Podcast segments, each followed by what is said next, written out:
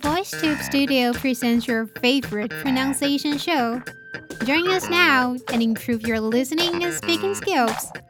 My name is Mia. You are listening to VoiceTube's Pronunciation Challenge.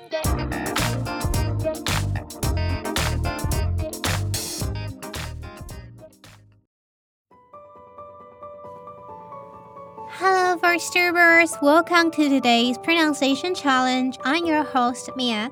Today's video is about confidence. I chose this video because when I was little, I always asked my mom questions that started with, What if?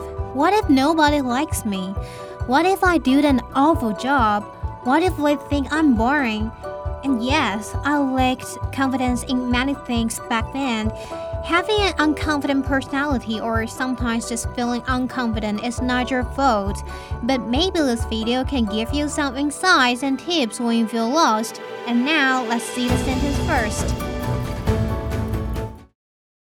In a foreign city, we might grow reluctant to ask anyone to guide us to the nice bars because they might think us an ignorant, pitiable, lost tourist. I repeat the sentence again. In a foreign city, we might grow reluctant to ask anyone to guide us to the nice bars because they might think us an ignorant, pitiable, lost tourist. And now let's see the pronunciation tips. The first word is reluctant. Reluctant. Separate the word into three parts R E L U C T N T. Okay? In the first part, R E, the E here is a short vowel, so it's the E sound. So the first part is re, re. And then the second part, L U C, the pronunciation here is luck luck. The U here is the uh sound, so it's luck. Okay? And then the last part, TNT, remember there's actually a slight uh sound here, so it's tent, tent. Okay?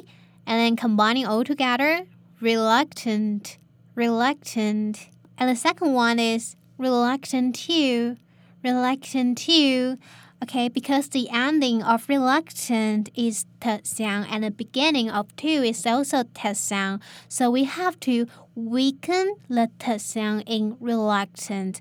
So the voice there is smaller. So listen carefully. Reluctant two. The third one is guide us. Guide us. There's a linking here, so guide us. Okay, and the fourth one, ignorant ignorant. Separate the word into three parts I G and O R A N T. Okay, the first part, I G, the pronunciation here is ik, ik. And in the second part, the pronunciation of N O is n, n. The pronunciation of O here is uh uh, so n. And then the last part, rent, is R A N T. And then so combining all together is ignorant, ignorant. And notice the stress of the word is in the first part, so you have to raise your voice there. So it's ignorant instead of ignorant. And now let's see the vocabulary. The first word is reluctant, reluctant, 形容词 不情愿的。那 reluctant 通常后面会接 to。那我们来看一下句子：She is reluctant to tell her parents what happened in school。她不愿意把学校里发生的事情告诉她的父母。Number two, ignorant, ignorant 形容词，无知的。It is ignorant to judge things based on shallow understanding. 根据浅薄的认知来对事物下定论是很无知的。Number three, pitiable, pitiable. We feel hurt, angry, and pitiable when we experience real suffering. 当我们经历真正的痛苦时，我们感到受伤、愤怒、可怜的。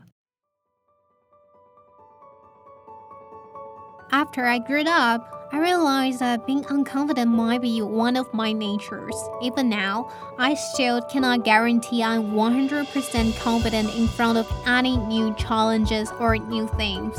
To be more specific, I'm still a little girl who lacks self confidence. But instead of turning my head to my mom and asking her, what if now I plug up my courage and just give anything let it up a shot? Just do it, it might turn out to be a good result and even bring you surprises. But who knows?